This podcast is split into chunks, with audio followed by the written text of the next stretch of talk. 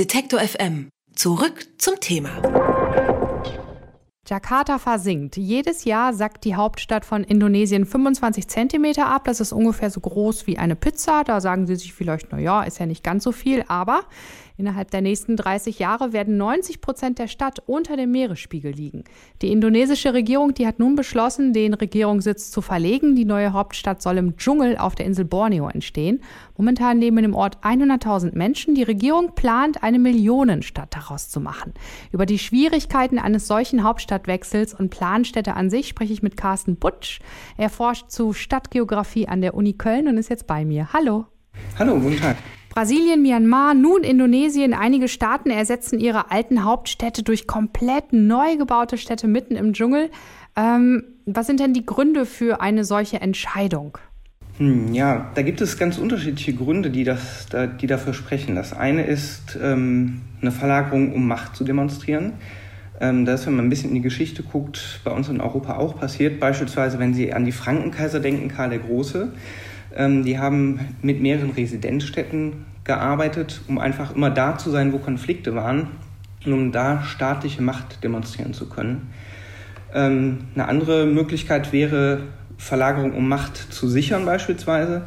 Ähm, das ist eine Sache, die man in der Diskussion findet, wenn ähm, über die neue Hauptstadt Myanmars, Nepido, gesprochen wird. Ähm, da heißt es, die Regierung hat die Stadt weiter ins Landesinnere verlegt, weg von dem ehemaligen Rangoon, dem heutigen Yangon, ähm, um den Konflikten, ähm, Demonstrationen und Ähnlichem ausweichen zu können.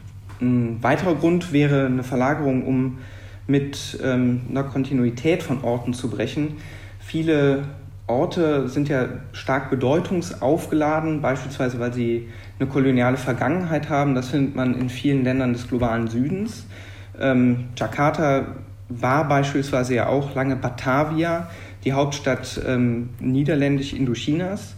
Und ähm, das ist jetzt ein Argument, was gar nicht so angeführt wird, aber das findet man in anderen Diskursen äh, oder in anderen Regionen ganz häufig.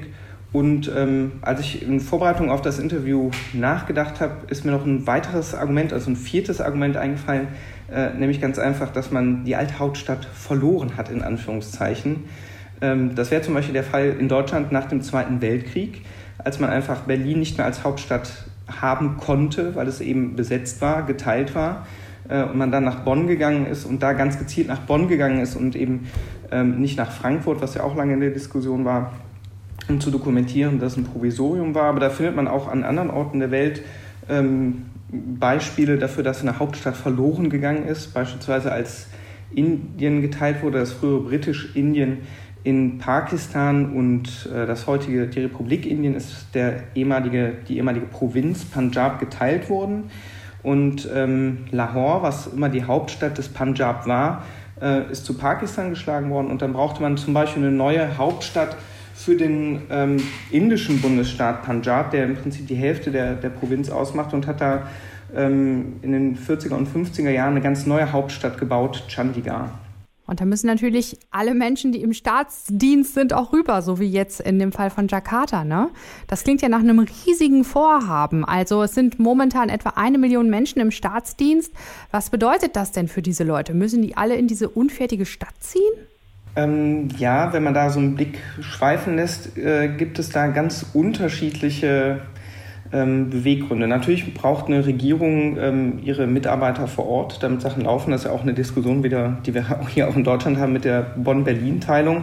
Das läuft manchmal gut, manchmal nicht so gut. Äh, ein Beispiel, wo es, glaube ich, ähm, schwierig gelaufen ist, ähm, ist Brasilia. Also in Brasilien ist ja auch die Hauptstadt verlegt worden von Rio de Janeiro, was immerhin 200 Jahre die Hauptstadt Brasiliens war. Nach Brasilia, was eine Stadt ist, die im, im, Landesinneren liegt. Und da musste tatsächlich Zwang ausgeübt werden. Also den, den Menschen wurde, den Angestellten wurde angedroht, dass sie ihre Anstellung verlieren würden, ähm, was dazu geführt hat, dass dann letztendlich die meisten tatsächlich umgezogen sind. Ähm, das war, wenn ich das Beispiel Chandigarh jetzt nochmal nehme, ganz anders, wobei eben da die, die äh, Sachlage auch ein bisschen anders ist, weil es eben eine neue Stadt, die mit sehr viel Optimismus gebaut worden ist. Äh, darum handelt es sich hier. Und das ist eine Stadt, die eine sehr hohe Lebensqualität für indische Verhältnisse hat.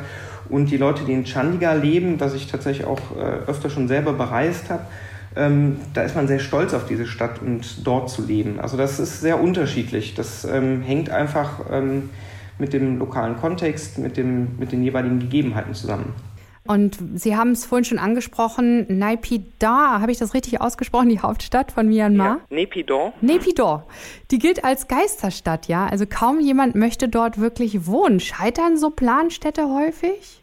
Scheitern ist ein relativer Begriff. Also ich meine, es sind, ähm, es sind Städte, die diese Regierungsfunktion haben und von denen aus regiert wird. Ähm, Brasilia ist zum Beispiel eine Stadt, die, ähm, die durchaus lebt, aber die nicht von, also die Planer haben ihre, äh, ihre Stadt teilweise als gescheitert bezeichnet, weil ähm, sie eben nicht dieses Ideal einer der Gesellschaft abgebildet hat, wie sich die Planer das damals erdacht haben. Das heißt, ähm, als Planer kann ich eine Stadt auf dem Reißbrett mir überlegen. Ähm, ob das dann tatsächlich nachher so aussieht, wie es sein soll, da gibt es ganz unterschiedliche Erfolgsfaktoren. Und ähm, dass Nepidor als Geisterstadt bezeichnet wird, ähm, da muss ich auch sagen, ähm, da ist, glaube ich, vielleicht auch ein bisschen das Verständnis ein falsches. Also man möchte diese Stadt ja auch gerade eben nicht übervölkert haben. Das war ja der Grund, warum man aus Yangon zurückgegangen ist. Ähm, und ähm, beispielsweise diese, diese Straßen, die da angelegt worden sind, die total überdimensioniert wirken, ähm, die haben ja zum Teil auch einen, einen, Grund. Also wenn man auch mal zurückschaut und sich anschaut, was für andere, ähm, wie die Architektur in anderen Hauptstädten aussieht, dann hat diese Architektur ja eigentlich immer einen Grund. Ähm, in ostdeutschen oder osteuropäischen ähm, Hauptstädten sind beispielsweise nach dem Zweiten Weltkrieg, als sie kommunistisch waren, ganz oft sehr große und breite Straßen angelegt worden, die oft überdimensioniert wirkten die aber immer dann wichtig waren, wenn beispielsweise ähm, Militärparaden abgehalten wurden oder ähm, große organisierte Demonstrationen. Das heißt, diese Architektur, die ähm, vielleicht für den Alltagsgebrauch überdimensioniert wirkt, die hat natürlich einen Grund und ähm, der erschließt sich vielleicht nicht. Und klar, äh, Nepidor ist gerade noch ähm, nicht so bevölkert, wie das vielleicht irgendwann mal sein könnte und es sind teilweise überdimensionierte Planungen. Aber diese Planungen haben auch, und das ist noch ein weiterer Grund, sehr viele Sicherheitsaspekte natürlich eine Rolle gespielt. Man möchte eben auch eine, ähm, eine Stadt, die ähm, gut zu kontrollieren ist. Und dafür ist die Architektur genau das, was man will. Die Philippinen und ein indischer Bundesstaat, die verlegen gegenwärtig auch ihre Regierungssitze in neue Planstädte. Ist das so ein Trend im globalen Süden? Und wenn ja, warum dort? Ja, es gibt eben sehr unterschiedliche Gründe. Also Sie hatten jetzt gerade Indien angesprochen. Es gibt zwei Beispiele, die jetzt äh, mir gerade einfallen. Eine aktuelle wäre eben die Teilung des Bundesstaates Andhra Pradesh in Andhra Pradesh und Telangana. Und jetzt muss für diesen neuen Bundesstaat eben auch eine Hauptstadt geschaffen werden mit Vijayawada.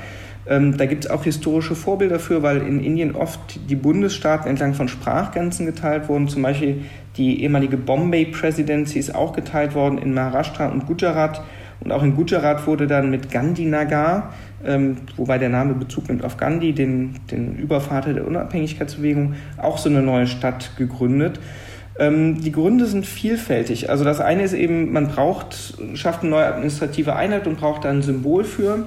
Ähm, das andere ist eben dieser Bruch mit kolonialen ähm, Brückenköpfen. Ne? Also diese die Städte, also zum Beispiel auch Bombay, da hat man es so gelöst, dass man Bombay umbenannt hat in Mumbai. Aber das sind halt auch Orte gewesen, die ähm, als Brückenköpfe fungieren, wenn sich die, die Hauptstädte von ähm, vielen Ländern des globalen Südens anschauen. Dann liegen die an der Küste und das waren eben die Orte, von denen die, die Kolonialmächte diese Länder in Besitz genommen und ausgebeutet haben auch. Und da versucht man natürlich mit der Verlagerung, wie im Beispiel im, im Falle Brasiliens, ähm, im Prinzip auch von der Küste weg zum Landesinneren Infrastrukturmaßnahmen, ähm, also eine Region neu zu entwickeln, Infrastrukturmaßnahmen umzusetzen und auch ganz klar ein Zeichen zu setzen, wir, wir brechen dieser kolonialen Vergangenheit. Über die Verlegung von Regierungssitzen in komplett am Reißbrett entworfene Planstädte habe ich mit Carsten Butsch gesprochen. Er ist Geograf an der Universität in Köln. Vielen lieben Dank für dieses interessante Gespräch. Alle Beiträge, Reportagen und Interviews können Sie jederzeit nachhören im Netz auf detektor.fm.